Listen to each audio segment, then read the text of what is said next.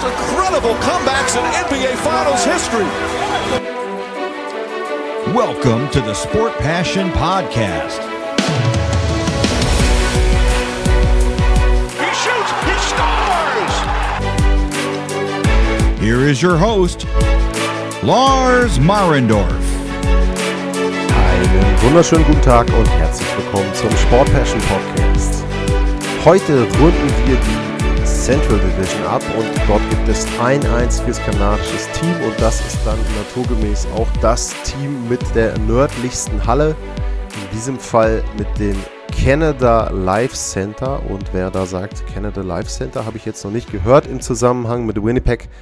Das war bis vor kurzem der Bell MTS Place, also umbenannt jetzt Canada Life Center die Heimspielstätte der Winnipeg Jets. Ja, die Winnipeg Jets sind zumindest in dieser Variante eine relativ junge Franchise in der NHL. Seit 2011 gibt es diese Version der Winnipeg Jets. Warum sage ich diese Version?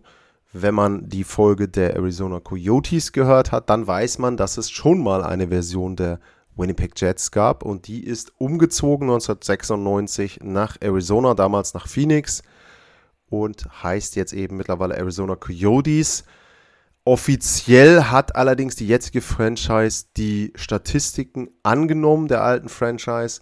Wenn man sich aber dann eben bestimmte Seiten anguckt, da sieht man nur die Jahre der neuen Version der Winnipeg Jets. Wie auch immer, seit 2011 sind sie in der NHL und sie haben sogar schon einmal einen weiten Playoff-Run gehabt. Das war 2017, 2018. Da haben sie das Conference-Finale erreicht, sind da dann an den Vegas Golden Knights gescheitert. Aber das war die einzige wirklich erfolgreiche Saison, was die Playoffs betrifft. Letztes Jahr haben sie in den Playoffs eine Runde gewonnen. Das war auch sehr, sehr überraschend. Aber vor allem überraschend war so ein bisschen auch der Saisonverlauf. Also bei Winnipeg war es so, das war eine Mannschaft, die wurde vorher eher so darauf getippt, ja, wenn es wirklich gut läuft, vielleicht so in Richtung Playoffs und so weiter, das könnte passen. Aber die waren im Grunde die dritte Kraft in der North Division und da war es auch so, dass sie so ein bisschen unter ferner Liefen waren. Also die Maple Leafs haben Schlagzeilen gehabt, die Edmonton Oilers, da unten, darunter ging es eben um die Playoff-Plätze bei den Canadiens. Die Winnipeg Jets hatten einen relativ ruhigen Verlauf bis zu einem Zeitpunkt, wo sie dann plötzlich anfingen, überhaupt nicht mehr gut zu spielen zum Schluss. Äh, sind dann auch mit einer schlechten Serie in die Playoffs reingerutscht und man hat so gedacht, okay, ähm, naja, jetzt gegen Edmonton, gut, äh, wird eine kurze Serie und dann ist das Ganze vorbei. Es wurde auch eine kurze Serie, allerdings überraschenderweise für die Edmonton Oilers und die Winnipeg Jets haben sich mit einem Sweep durchgesetzt. So, dann gab es parallel dazu den Sieg der Canadiens gegen die Maple Leafs und plötzlich waren die Winnipeg Jets der Favorit in der North Division. Die hatten Heimrecht, was auch immer das wert gewesen sein mag in der Covid-Situation, aber zumindest hatten sie mehr Heimspiele, theoretisch in der Serie gegen die Canadiens. Ich sag theoretisch in dem Fall, weil am Ende waren das auch nur vier Spiele und die Montreal Canadiens haben sich durchgesetzt. Also, ja, es ist schon sehr, sehr komisch gewesen, der Verlauf der Playoffs. Äh, wir haben ja da auch dann die Situation gehabt mit der Sperre für Marc Scheifele, also mit der Sperre für einen Check, den man so niemals ansetzen darf. Und das hat sie dann so ein bisschen rausgebracht. Ich würde aber schon sagen, wenn man jetzt ähm, sagt, okay, die gesamte Saison, wenn man sich die gesamte Saison anguckt, dann kann man durchaus zufrieden sein. Ähm, Paul Maurice war so ein bisschen auch in Frage gestellt worden vorher. Und ähm, da hat er, glaube ich, bewiesen, dass er mit dem Kader ziemlich viel rausholen kann. Und ich glaube, dann haben sie gesehen, hm, wenn wir da so an ein paar Stellschrauben drehen, dann ist vielleicht sogar noch mehr drin. Und welche Stellschrauben das waren, die Kevin Chevalier, der General Manager da ja, so ein bisschen fester gezurrt hat oder vielleicht mal gelöst hat, das hören wir uns gleich an nach einer kurzen Pause. Dann geht's in die Offseason der Winnipeg Jets.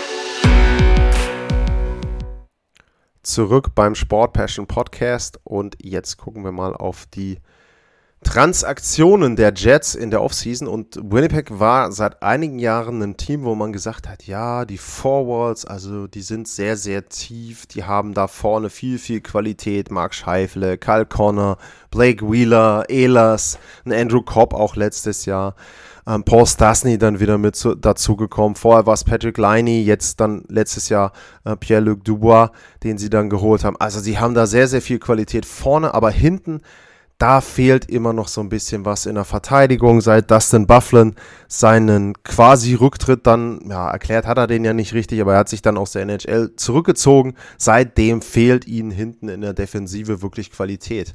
Ja, und da muss man sagen, Kevin Cheveldayoff hat das wirklich dann jetzt auch ernst genommen im Sommer und hat die Winnipeg Jets da verstärkt. Er hat sich Nate Schmidt geholt und er hat sich Brandon Dillon geholt und da ist es schon so, dass man sagen muss, okay, ähm, die beiden helfen ihnen jetzt und die beiden geben ihnen auch eine etwas neuere Dimension da in der Verteidigung.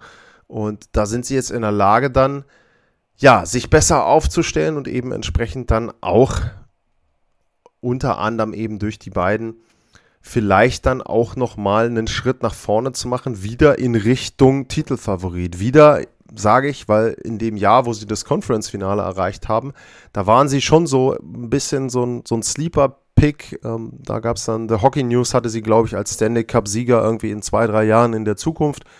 Und da hatte man schon gedacht, okay, jetzt Conference Final und jetzt starten sie richtig durch. Naja, und das war dann eben nicht mehr ähm, so der Punkt. Und wie gesagt, ich fand das sehr, sehr gut, was sie da gemacht haben, weil es einfach sinnvoll ist die Verteidigung dort an der Stelle zu verbessern. Und vor allem, was man auch sagen muss, es ist ihm gelungen, äh, Kevin Chevadeoff, ohne dass er den Kern der Forwards auseinandergenommen hat.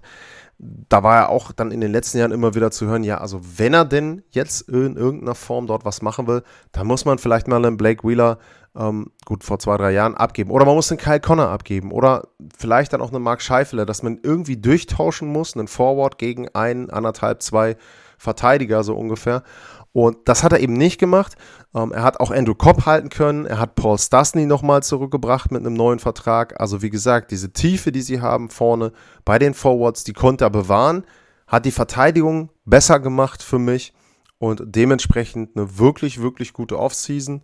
Und sie haben eben noch, und da werde ich auch gleich dann im nächsten Teil drauf eingehen, hinten einen sehr, sehr guten Torhüter in Connor Hellerback. Und ja, wie weit das dann führen kann in der nächsten Saison, das schaue ich mir gleich an. Kurze Pause.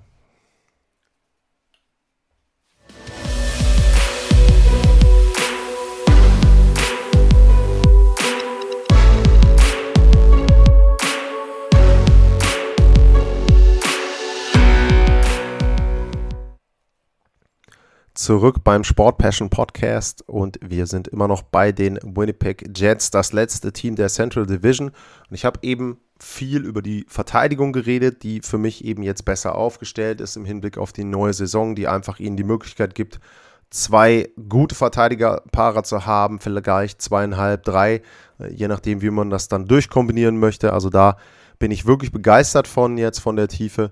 Und ansonsten muss man aber auch sagen, sie haben vorne in der ja, Forward-Rotation bei den Spielern vorne, bei den Angreifern, bei den Stürmern eben auch noch einen Spieler jetzt vielleicht kann man so sagen, dazu bekommen, der im letzten Jahr ja, unter schwierigen Umständen nach Winnipeg gekommen ist. Die Rede ist von Pierre-Luc Dubois, der ist gekommen für Patrick Liney und der musste dann erstmal in Quarantäne, war dann verletzt zwischendurch, hat nie richtig reingefunden und konnte sich nie richtig einarbeiten in das Team, konnte sich auch nie richtig so integrieren in das Team. Und der hat jetzt die Chance gehabt, okay, den Sommer in Winnipeg dann eben auch eine vernünftige Offseason zu haben, sich dort einzuarbeiten, auch in die, in die Strategien, die die Jets da haben.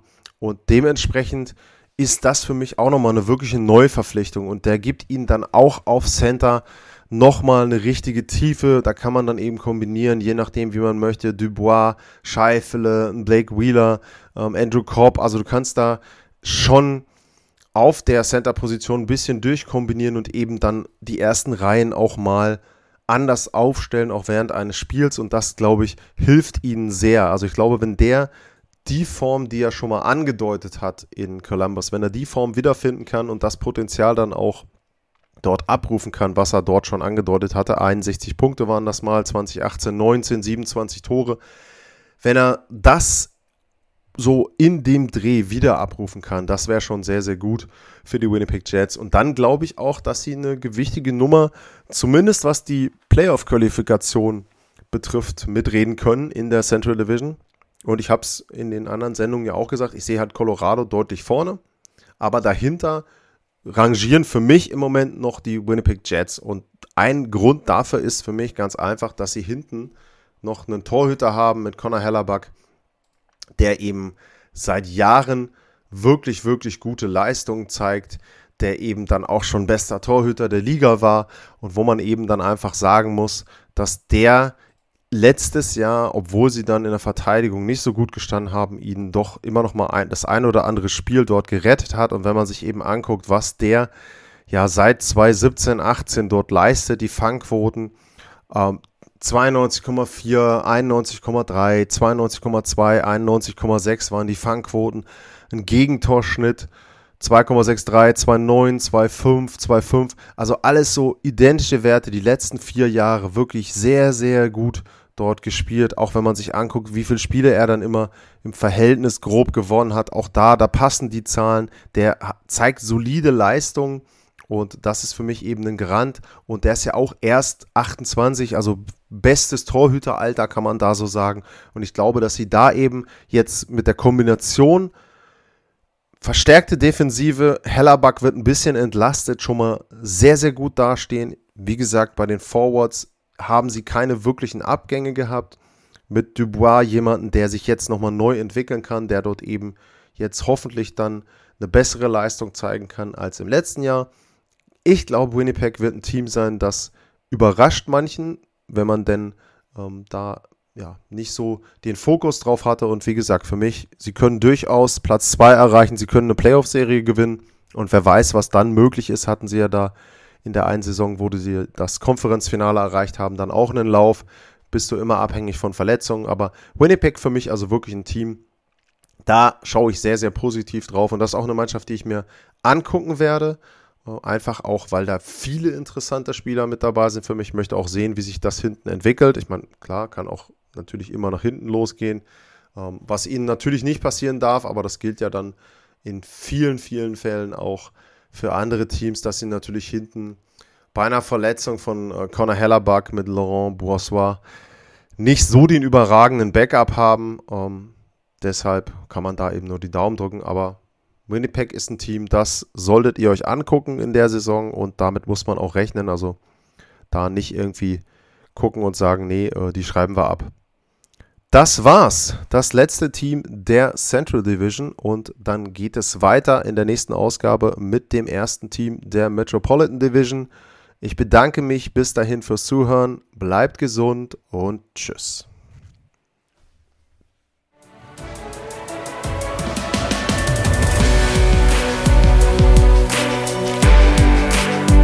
Sportliche Grüße.